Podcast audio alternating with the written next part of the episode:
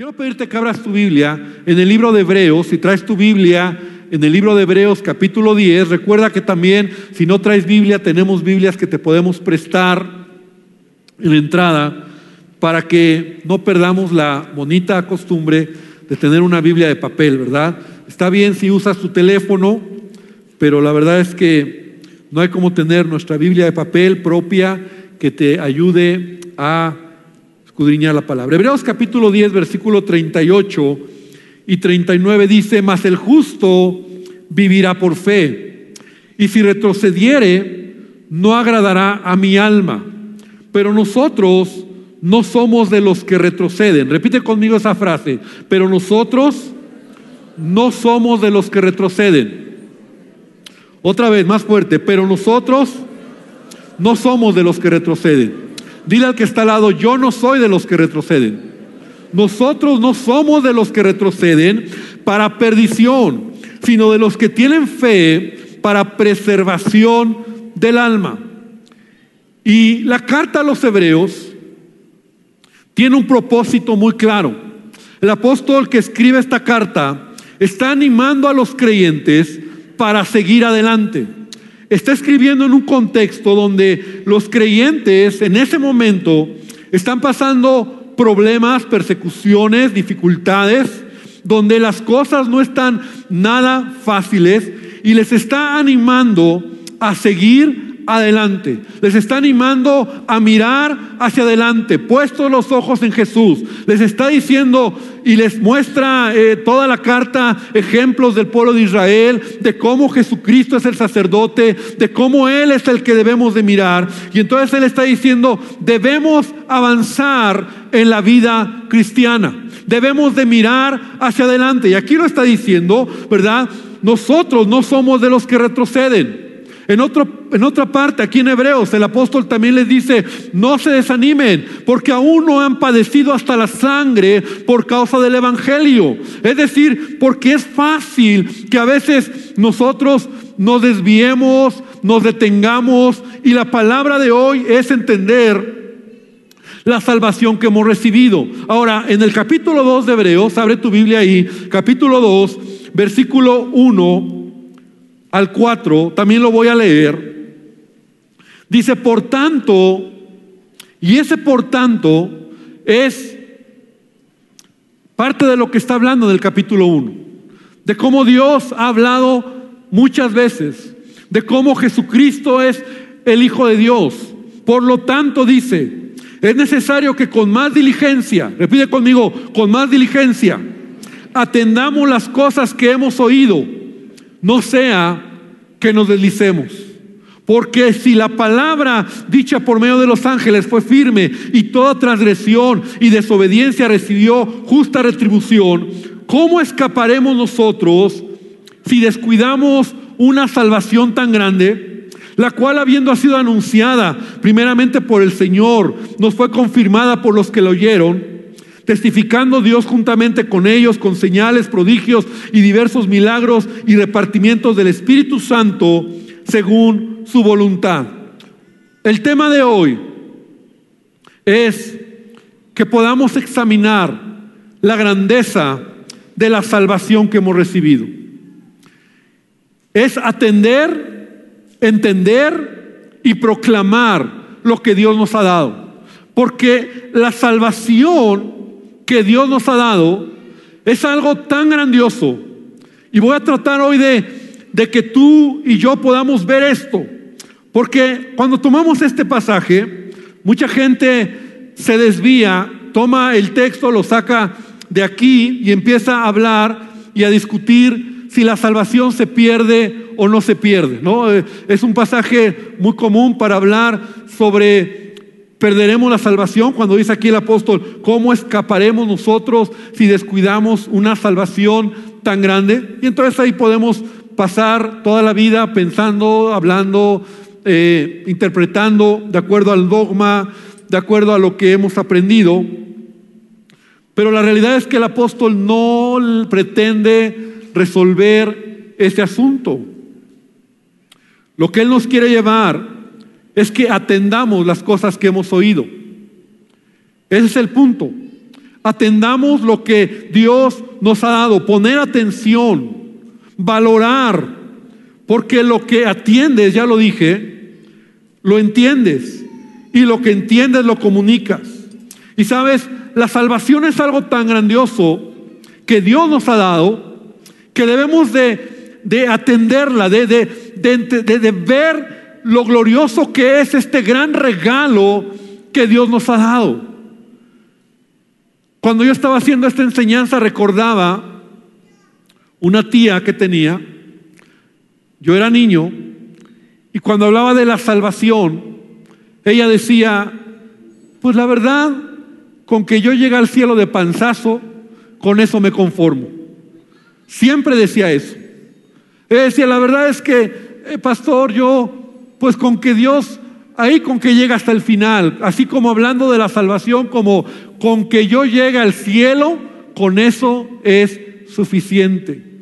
Y yo lo oía desde niño, y hay muchos creyentes que la salvación la traducen en eso, en, llegar al cielo, en que Dios ya me perdonó, en que Dios ya, ya eh, me limpió y bueno, pues ojalá y pueda llegar al cielo, aunque sea de los últimos, aunque llegue hasta atrás, o como decía mi tía, de panzazo. Pero nos hemos olvidado de lo que es este gran regalo que Dios nos ha dado. La salvación es un gran regalo que Dios nos ha dado y encierra muchísimas cosas en nuestra vida. Cuando tú atiendes esta, este gran regalo, cuando tú entiendes lo que Dios te ha dado, entonces tú valoras este gran regalo que Dios nos ha dado. Y la manera de, entenderlo es cuando tú inviertes tu vida en lo que Dios te ha dado. Mira, lo que tú atiendes en tu vida, lo que tú le das valor en tu vida, es en donde tú vas a invertir tu, vida, tus recursos, tu tiempo, tu esfuerzo, tu propia vida. Piensa por un momento a qué o en qué inviertes tu vida, a qué le das valor. Porque a lo que tú le das valor es a lo que tú estás invirtiéndote. Tú estás dando de tu tiempo, de tu esfuerzo, de tus recursos. Y hablar de la salvación, hablar de la vida eterna, hablar del gran regalo que Dios nos ha dado, que no nos ha costado nada y a Dios le ha costado todo, porque Él dio a su Hijo Jesucristo ¿Cuánto es lo que yo estoy invirtiendo de mi vida, de mi tiempo, de mis recursos, de lo que soy, a cambio de lo que Él me ha regalado? Esta salvación tan grande que yo he recibido. Porque a lo que tú le dedicas tiempo, energía, pasión, es lo que valoras. ¿Te acuerdas cuando conociste a Jesús? Yo no sé hace cuántos años Dios vino al encuentro contigo. Y cuando tú entendiste esta gran salvación, cuando Dios te cambió, cuando Dios transformó tu vida, tú eras de las personas que querían conocer más de Dios, invertías tiempo para leer la Biblia, era importante venir a la iglesia, era importante orar, era, era, era necesario, era parte de tu vida. ¿Por qué? Porque lo que atiendes, lo valoras y le dedicas de tu vida. Pero van pasando los meses. Y entonces, ¿cuánto tiempo ahora tú tomas para buscar al Señor? ¿Cuánto tiempo dedicas? Porque a veces nosotros vamos dejando y lo, que fue el primer momento de haber encontrado a Jesús, cuando tú querías saber, cuando tú molestabas a tu líder o al que te predicó, tanto tiempo leyendo la Biblia, ¿te acuerdas ese tiempo? Y es porque la salvación se convirtió en algo maravilloso para ti. Cambió tu vida, te transformó, te hizo una persona nueva, tuviste un encuentro con Dios, las cosas fueron diferentes. Y entonces querías conocer de Dios. Querías buscarle. Venías a la iglesia, llegabas temprano, eras de los primeros que, que, llegaban y estabas ahí atento en la primera fila, oyendo la palabra, leyendo la Biblia, buscando al Señor. Eras el que levantabas la mano y decías, yo quiero hacer, yo quiero servir. ¿Por qué? Porque tuviste un encuentro con esta salvación tan grande que Dios nos ha regalado. Pero va pasando el tiempo. Y mira, es chistoso pero aún en nuestra actitud vamos mostrando cómo ya no es tan importante. O sea, ya no voy a la iglesia. O bueno, cuando puedo voy a la iglesia. Bueno, cuando tengo tiempo voy a la iglesia. Y la Biblia ya no la leo.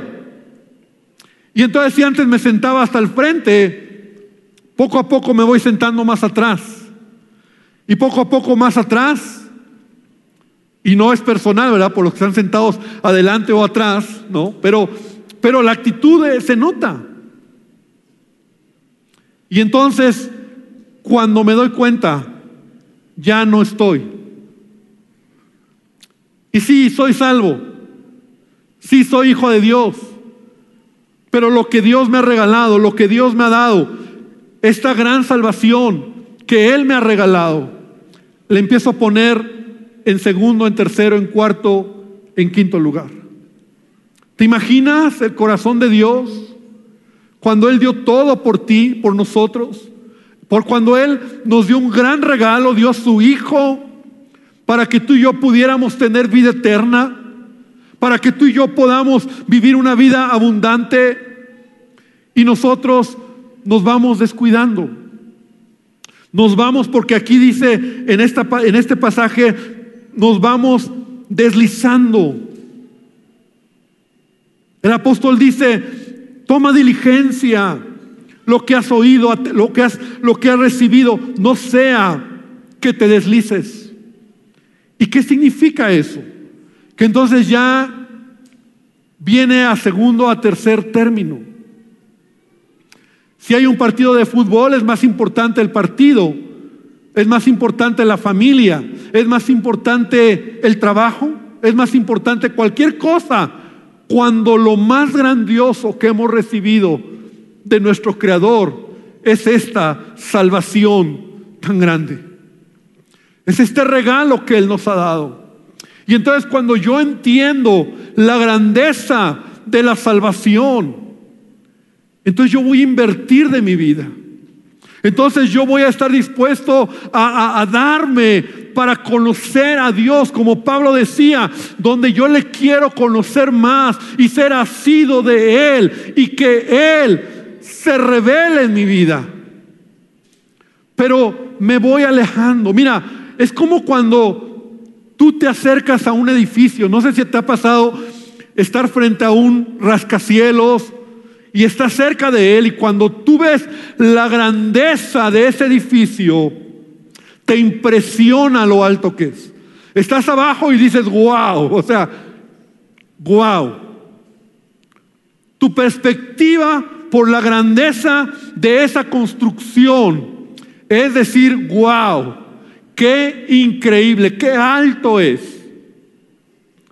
Pero si ese edificio te vas 10 kilómetros y lo miras desde lejos, tu manera de mirar las cosas cambian. Y así es con Dios. Cuando tú te vas alejando de Dios, tu perspectiva va cambiando. Cuando tú tuviste un encuentro con esta gran salvación, con el Salvador, con Jesucristo, era como que, wow, Señor, quiero conocerte más pero nos vamos alejando. Vamos mirando y poniendo en prioridad otras cosas. Y entonces tu perspectiva va cambiando. Y sí, sí yo sé que es grandioso lo que Dios ha hecho por mí. Sí yo sé que soy hijo de Dios. Sí yo sé. Pero tu manera de ver este gran regalo, esta gran salvación, te empiezas a alejar.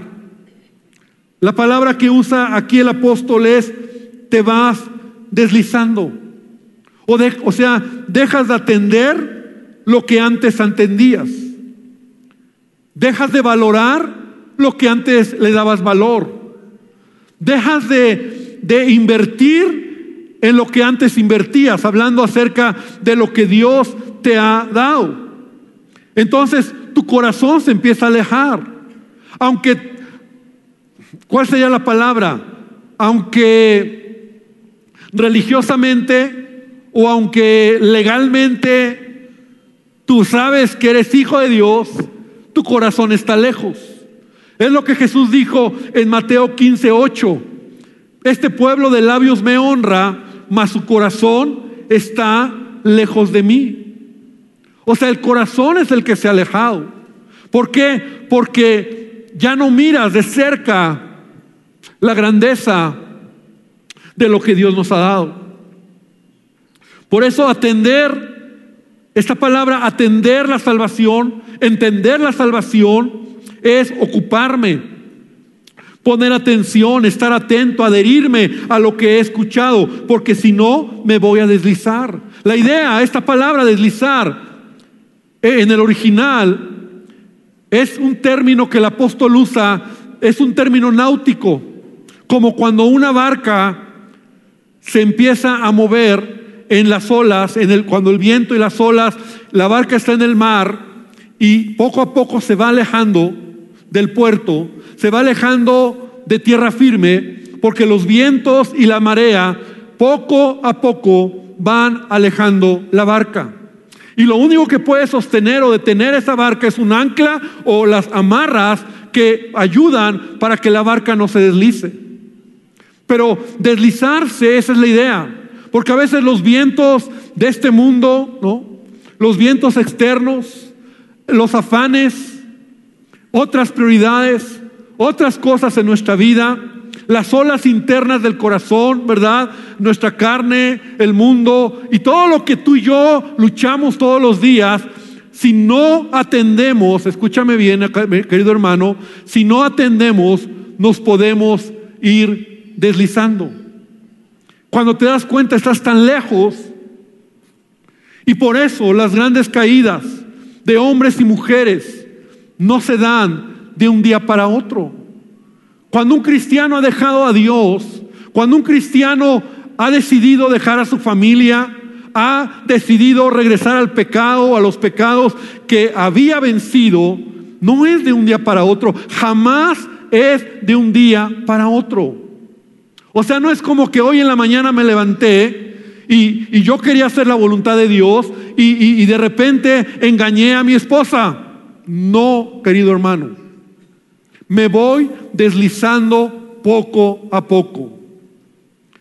Dejo de orar, dejo de buscar a Dios, ya no es importante, ya no miro lo que para mí antes era valioso como valioso, y cuando poco a poco me voy alejando, voy haciendo cosas que había ya vencido, voy tomando decisiones equivocadas, y cuando me doy cuenta, estoy tan lejos del puerto, tan lejos de tierra firme, que para muchos es difícil regresar.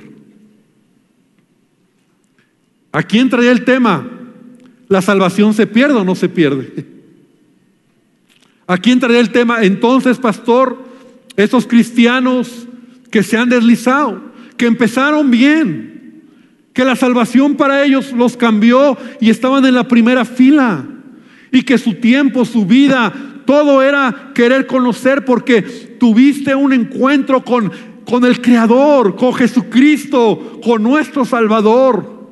Tu corazón cambió, tu familia cambió, tu vida cambió. Sabes que algo pasó en tu vida y querías saber más y, y tu líder le, le causaba dolor de cabeza de tanto preguntar porque, pastor, usted no sabe lo que Dios ha hecho en mi vida.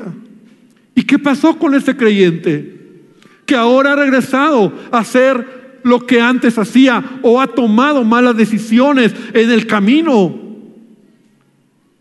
Porque esta palabra es una palabra cuidado. Por eso el apóstol está diciendo, tengan cuidado. Y el ejemplo que nos pone es el ejemplo del pueblo de Israel, donde él dice, miren, si el pueblo de Israel no fue eh, Dios no hizo una una excepción. Dios no lo consideró porque ellos se equivocaron. Es decir, Dios, ¿te acuerdas la historia de Israel? Dios los saca de Egipto, los saca de la esclavitud, porque Dios tiene un propósito para Israel.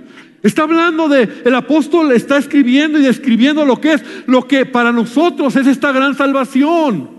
Dios te ha sacado de Egipto, Dios te ha liberado, Dios te ha hecho libre, pero Dios no quiere que solo salgas de Egipto, sino que camines para tomar, para poseer la tierra prometida. Y la tierra prometida es más que el cielo. O sea, son las bendiciones que Dios te quiere dar. Pero dice el apóstol, ¿qué pasó con Israel? Ellos salieron de ahí y cuando iban de camino a la tierra prometida, ellos no creyeron a Dios. Ellos fueron desobedientes. Ellos no hicieron lo que Dios les pedía. Y entonces Dios tuvo que actuar, aunque dice la palabra que recibieron fue una palabra dada por los mismos ángeles. Y así lo dice, ¿no? O sea, ¿cómo escaparemos nosotros si esta misma palabra dicha por medio de los ángeles fue firme y toda transgresión y desobediencia recibió justa retribución? Y eso es lo que quiere el apóstol que entendamos. Para muchos la salvación solo se traduce en Dios, resuelve mi problema. Señor, sáname. Señor, ayúdame. Señor, dame un trabajo. Señor, te necesito. Resuelve mi matrimonio. Para muchos la salvación solamente es estar esperando que Dios resuelva su necesidad, que Dios les ayude en lo que en lo que están pasando, pero cuando viene la respuesta, cuando viene la solución, entonces dejo lo que Dios me ha dado, la grandiosa salvación que le ha dado a mi vida. Te he platicado de mi jefe, un jefe que tuve, que mi esposa y yo le predicamos, siempre lo recuerdo, tenían un problema matrimonial y ellos vinieron a la iglesia, aceptaron a Cristo, él quería que su matrimonio cambiara y un día platicando con él, él me dijo, Ernesto, te voy a decir la verdad. Cuando yo llegué a la iglesia, yo solamente decía dentro de mí, solo quiero que mi matrimonio se resuelva, que Luz María, su esposa, se calme, esté tranquila, porque ella le había pedido el divorcio, esté tranquila, que todas las aguas se bajen. Y dentro de mí yo decía, cuando se arregle mi matrimonio, yo me voy de la iglesia. Y gracias a Dios porque Él en el camino tuvo un encuentro con la gran salvación de Dios. Él sigue adelante, Él es un hijo de Dios, pero a veces la salvación que Dios nos ha regalado la traducimos solamente en, Señor, ayúdame, necesito de ti. Cuando las cosas no son como yo quiero, entonces me voy deslizando, me alejo. Pero el apóstol dice, no, Entiende que la salvación tiene que ver con que Él te sacó de Egipto, Él te está llevando por el camino, pero también Él te quiere llevar a la tierra prometida. ¿Cuántos dicen amén? Él te quiere llevar a la tierra prometida. Es decir, Él quiere que tú seas bendición a los demás.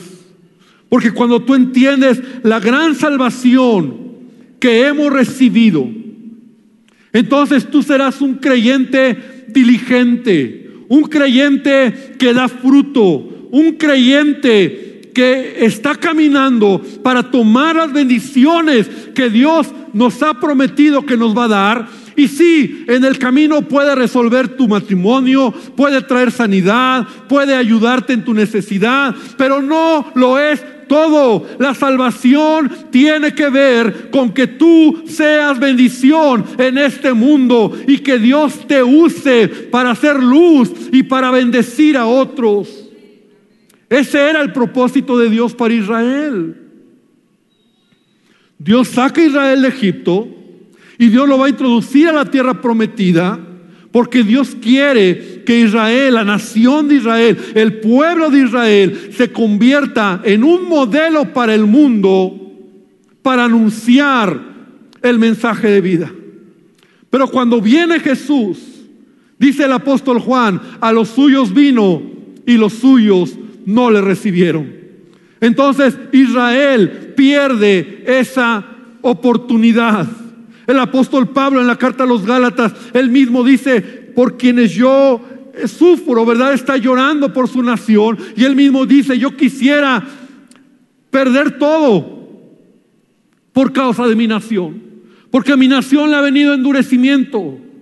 En parte, porque no entendieron la venida del Mesías. Entonces, querida iglesia, lo que Dios quiere es que tú y yo podamos entender que el propósito de esta gran salvación que Dios nos ha regalado no es solamente para resolver tu necesidad, mi necesidad, sino para que tú y yo seamos luz en este mundo. ¿Cuántos dicen amén? ¿Sabes para qué? Para que Cristo sea formado en tu vida. Para que el fruto del Espíritu se desarrolle en tu vida. Para que tu vida sea de bendición a otros para que ames la gran salvación que Él te ha dado, para que entiendas que sí vale la pena invertir tu vida, tu tiempo, tus recursos, todo por causa de Cristo. Porque en el camino, si no lo entendemos de esa manera, si no vemos la grandeza que Él ha hecho en nuestras vidas, el cambio que ha traído a mi vida, no importa qué tan poderoso haya sido tu encuentro con Cristo, tú y yo podemos deslizarnos cuando vamos dejando de cuidar las cosas importantes de esta gran salvación que hemos recibido. ¿Qué es lo que tengo que hacer? Tengo que ser intencional. Repite conmigo, intencional. La salvación que hemos recibido, el mayor regalo que Dios nos ha dado, no nos ha costado nada. ¿Cuántos dicen amén? No nos ha costado nada. Pero a Dios le costó todo.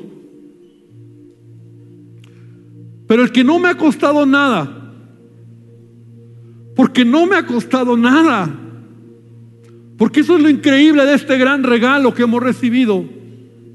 Dios nos ha regalado la vida eterna. En su Hijo Jesús cargó mi pecado, mi maldad, mi muerte, y lo único que yo necesité es creer y querer recibir a Jesús en mi corazón. No me costó nada, pero no confundas iglesia. No confundamos, porque ese es el tema al que quiero llegar. El que no me cueste nada no significa que no debo de ser intencional en mi vida como cristiano. O sea, yo debo de, de avanzar Pablo dice en Filipenses 2:12, por tanto, amados míos, como siempre habéis obedecido, no como en mi presencia solamente, sino mucho más ahora en mi ausencia, ocupaos, ocupaos, ocupaos de vuestra salvación con temor y temblor. Yo no te voy a resolver si la salvación se pierde o no se pierde. Es un tema que se ha discutido a lo largo de los siglos. Y tú puedes decir, no se pierde, pastor. Tú puedes decir, sí se pierde. Pero yo te digo algo. Yo sí encuentro en la Biblia que cuando yo no valoro, cuando yo no atiendo lo que me ha sido dado, yo me puedo deslizar. Entonces, ¿qué tengo que hacer? Ser intencional. O sea, ¿cuáles son mis prioridades en la vida? Si he recibido un regalo tan grande, no a cambio yo podría o tendría que decir, Señor, yo quiero permanecer hasta el final. Pablo, antes de morir, le escribe a su hijo Timoteo, su hijo espiritual, ¿verdad? La segunda carta a Timoteo, capítulo 2, capítulo 4, versículo 7. Todos conocen esas palabras de Pablo. Él ya va a morir, sabe que va a morir, está preso en Roma. Y entonces le dice a Timoteo, su hijo, he peleado la buena batalla, he acabado la carrera, he guardado la fe. Cuando yo leí este pasaje, me vino como que me brincó, en donde yo dije, wow, Pablo está diciendo, he peleado, he guardado, he acabado. O sea, yo lo hice, me esforcé, fue hasta el final, no me quedé a la mitad, porque yo tenía una visión clara de lo que mi Salvador y mi salvación Dios me había dado. O sea, Dios quiere que tú y yo seamos intencionales. Pastor, tal vez yo me he alejado. Tal vez para mí no es importante ya buscar a Dios. Y es un buen tiempo ahora. Cae muy bien que hoy podemos empezar este año para decir, Señor, yo no quiero quedarme a la mitad. Yo he visto a muchos, he llorado por muchos y a otros los he visto de lejos que a la mitad se están quedando. Se han deslizado. Lo que empezó como lo más grandioso para sus vidas este regalo tan grande, esta salvación que ha cambiado tu vida, que Dios te quiere bendecir y quiere que tú tomes tu herencia, tu tierra prometida, que pelees con gigantes, pero Dios ha prometido bendecirte todo lo que encierra este gran regalo. He visto cómo muchos se van deslizando, porque los vientos de este mundo porque los afanes de este mundo, porque la maldad de este mundo nos va empujando como la marea, te quiere alejar del puerto, te quiere alejar de la tierra. Y si no ponemos un ancla que se llama Jesucristo, la palabra de Dios, cuando volteas, tal vez ya estás lejos y estás descuidando tu vida espiritual, estás descuidando tu familia, estás descuidando tus acciones, tus decisiones, tu conecto, tu contacto con el mundo. Ahora te das cuenta que ya eres más como el mundo, haces más lo que el mundo hace, te divierte lo que el mundo hace y te complaces con ello también. Y te has olvidado de esta gran salvación que Dios nos ha regalado. El apóstol Pedro dice, ustedes son linaje escogido, real sacerdocio, nación santa, pueblo adquirido por Dios. ¿Cuántos dicen amén? ¿Para qué? Para que anuncies las virtudes de aquel que te llamó de las tinieblas a la luz admirable. Para bendecir al que tengo al lado. Para hacer luz. Hebreos, el apóstol que escribe esta carta, nos, enseña eso. Todo lo que pasó con el pueblo de Israel, todo lo que pasó con las fiestas, con las celebraciones, todo esto era una sombra todo esto es un ejemplo. Todo esto es cuida lo que sucedió, porque no nada más es historia, pasó, pero pasó para que nosotros lo entendamos. Porque ahora, quien ha recibido esta gran salvación y este gran regalo, somos tú y yo, es la iglesia. Pero en el camino, muchos se pueden deslizar. No es de la noche a la mañana, ya lo dije es porque vas descuidando tu relación con Dios. Te has alejado. Ya no estás cerca de Él. No ves la grandeza de su glorioso amor en tu vida. Y hoy, querida iglesia, yo creo que es un buen momento para que tú y yo podamos reflexionar este año, para decir, Señor, quiero atender, entender y proclamar esta salvación que me has dado. Quiero permanecer hasta el final. Yo no sé tú, pero yo quiero terminar esta carrera de pie y hasta el final. No de panzazo. Yo no quiero de panzazo. Yo quiero que mi vida sea relevante. Yo quiero ser un ejemplo. Yo quiero que Cristo more en mi vida. Yo quiero, yo quiero ser bendición a los que están cerca de mí. Yo entiendo la gran responsabilidad que tengo. Y no te lo digo en posición de pastor, solo te lo digo en mi posición como, como tú, como un hijo de Dios. Yo quiero ser bendición a mis generaciones. Yo quiero que si un día mi familia, mis hijos, mis nietos se acuerdan de mí, recuerden un nombre que terminó la carrera hasta el final, porque un día tuvo un encuentro con, con Jesucristo y fue una salvación tan grande que no podía despreciarla, no podía desviarme, sería ingrato, sería triste, sería lamentable. Y puedo ser vulnerable como tú y como yo, o como cualquier otro, pero mientras yo esté cerca de Él, atendiendo lo que Él me ha dado, cuidando mi vida, buscando a Dios, teniendo prioridades, viniendo a la iglesia, porque la iglesia me enriquece, me, me bendice, me llena, me edifica y haciendo disciplinas espirituales en mi vida. Entonces tendré un ancla que me impedirá que me deslice. Porque entiendo que el pecado, las caídas, no son de la noche a la mañana.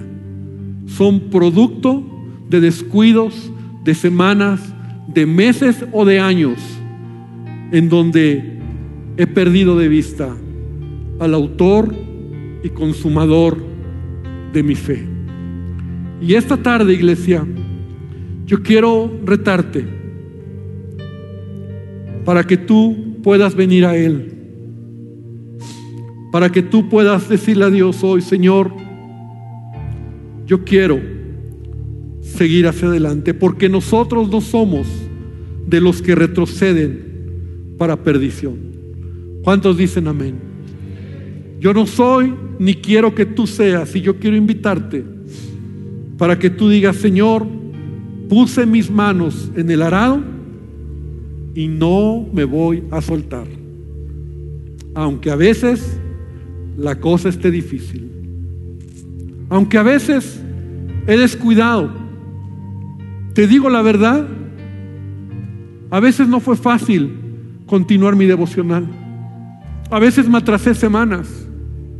A veces lo dejé, pero me recuperé. Porque soy igual que tú, me ocupo en cosas, me distraigo. No fue fácil, pero yo sabía que tenía que permanecer, tenía que seguir adelante. Te digo la verdad, a veces descuido mis tiempos de oración. A veces descuido mis tiempos de, buscar a Dios. Pero sabes que sé que no lo puedo dejar. Y me regreso. Y retomo. Y busco. Y me arrepiento. Y digo, Señor, la salvación que me has dado, la bendición que me has dado, lo que me has regalado, Señor, a mí no me ha costado nada, pero a ti te costó todo. Y Dios, Voy a ser intencional. Porque no importa que sea el pastor. Porque hay pastores y hay líderes y cualquier persona puede fallar, puede deslizarse. No se trata de la posición, se trata de tu relación con Dios. Cierra tus ojos, querida iglesia. Y esta tarde vamos a terminar orando. Y esta tarde yo quiero animarte para que vengas a Él y para que le digas a Dios, Señor, perdóname. Si te estás deslizando, pídele perdón. Deja de hacer lo que has estado haciendo mal. Porque si el pueblo de Israel no tuvo concesiones, dice el apóstol. Porque toda desobediencia merece justa consecuencia, retribución a nuestra vida. Dice el apóstol, ¿cómo nosotros creemos que no nos va a pasar nada? ¿Cómo creemos que seremos libres si hacemos las cosas equivocadamente? Y Padre, esta tarde, esta tarde venimos delante de ti. Esta tarde, Señor, entendemos lo grandioso que es este regalo que has puesto en nuestras vidas, Dios. No es algo, eres tú, es tu Hijo, es la vida, es la eternidad, pero también, Señor, es mi vida en esta tierra, mi inversión de vida en esta tierra. Es tan fácil distraerme, es tan fácil deslizarme, es tan fácil poner prioridad otras cosas y creer que todo está bien.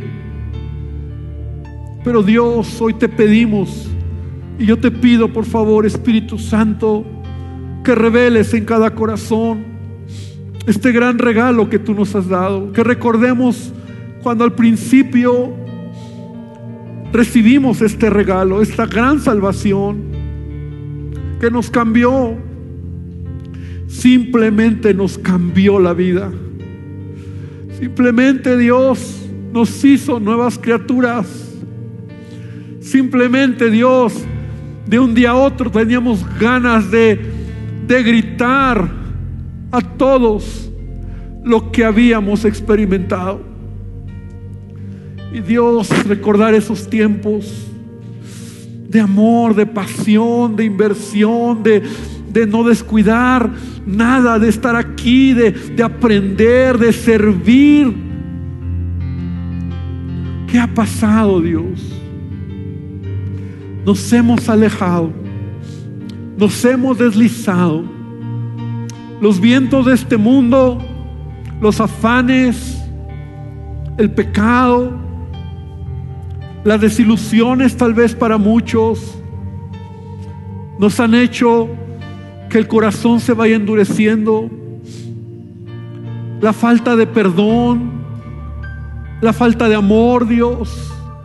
Vamos dejando en el corazón amarguras, resentimientos y poco a poco, Dios, nos vamos, nos vamos deslizando. Pero hoy yo te pido que esta palabra sea sobre nosotros. Y si tú estás hoy decidido para decirle a Dios, Señor, hasta el final, hasta el final, yo quiero invitarte a que te pongas de pie. Y que tú le digas a Dios, no a mí, no al que está al lado tuyo, a Dios. Señor, hasta el final. Voy a ser intencional hasta el final. Voy a buscarte hasta el final. Voy a permanecer hasta el final. Y lo voy a hacer bien. No voy a llegar, no quiero llegar al cielo. No, no es mi idea de panzazo. No estoy aquí solo por resolver un problema, aunque puedo tener un problema. No estoy aquí solo para que las cosas cambien y ya después todo siga igual. Señor, estoy aquí porque tú eres lo más glorioso que he encontrado y sin ti, Señor, ¿qué sería de mí? Señor, hoy renuevo mis votos, renuevo mi compromiso, renuevo mi, mi vida para valorar, para entender esta salvación tan grande que tú me has dado, Padre, que soy tu hijo y que soy llamado para bendecir que soy llamado para bendecir a mi casa, a mi familia, a mis vecinos, para bendecir este mundo. Soy llamado para ser la sal de la tierra, Padre. Soy llamado para ser la luz, Padre, yo soy quien contrarresto la maldad a través del poder de tu Espíritu Santo.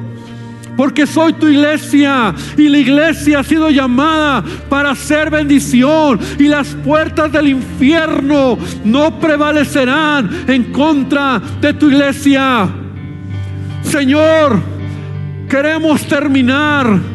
Nos duele, hemos llorado, hemos visto mucha gente que empezando bien no está terminando. Pero Dios, hoy yo te digo, mi vida es tuya, mi vida es para ti, Padre. Y hoy haz un compromiso con el Señor. Díselo a Él con todo tu corazón, con toda tu pasión, con toda tu fe, con toda tu, tu, tu, tu dedicación a Él. Porque Él ha dado todo por ti y por mí. Y escucha este canto y dirá al Señor, Padre, aquí está mi vida.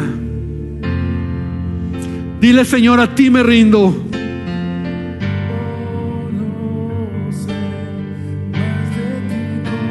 Dile al Señor, aquí está mi vida.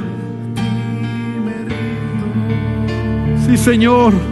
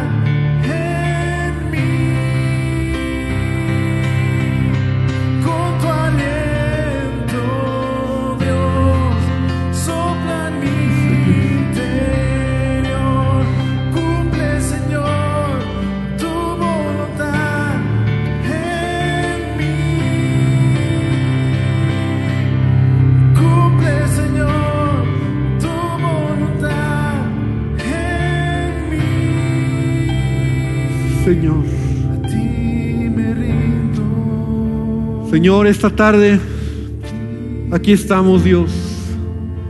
Para muchos es renovar tu compromiso con Él. Para otros es tomar lo que has dejado, lo que has soltado. 2022 es un año de bendición, viene un año bueno, viene un año donde Dios todavía nos da la oportunidad para seguir haciendo su voluntad, para servirle. Lo que has dejado de hacer, iglesia. A lo mejor estos años ya dejaste de servir y te has enfriado. Y hoy te doy una palabra que siento en mi espíritu decirte, levántate. Levántate iglesia, levántate hermano, levántate servidor. Es tiempo de decirle al Señor, Padre, aquí estoy, aquí estoy Señor. Padre, aquí estoy listo. Quiero tomar lo que has puesto en mis manos y quiero seguir trabajando para ser un instrumento, Señor, de bendición. Aquí estoy como Padre, aquí estoy como esposo, aquí estoy como hijo. Aquí está mi vida, Señor para seguir trabajando y para ser mejor, para ser luz, para ser bendición. Padre, mi vida, Señor, mi tiempo, Señor, me voy a desgastar y lo seguiré haciendo para ti, Señor, y lo seguiré haciendo para tu reino, Señor. Padre, porque estoy vivo. Y si me has dejado en esta tierra, es porque todavía hay propósito tuyo en mi vida. Y voy a tomar mi tierra prometida. Y voy a pelear con esos gigantes. Y me voy a levantar. Y voy a ver tus bendiciones. Y voy a heredar lo que tú has prometido que harás en mi vida. Levántate iglesia. Toma, retoma los sueños retoma la visión, retoma lo que Dios ha dicho de ti, porque Él lo seguirá haciendo. Yo te bendigo, bendigo tu vida y Señor, queremos atender, entender y comunicar esta salvación tan grande que tú nos has regalado, Padre. Gracias te damos, Señor. Y aquí estamos para decirte, aquí está mi vida, Padre. En el nombre de Jesús me levanto y diré al Señor, aquí estoy, Señor. Regreso a tierra firme. Regreso al puerto. Señor, aquí estoy. Amén. Y amén, Señor. Da un aplauso fuerte. Fuerte a nuestro Dios. Amén. Amén, Señor.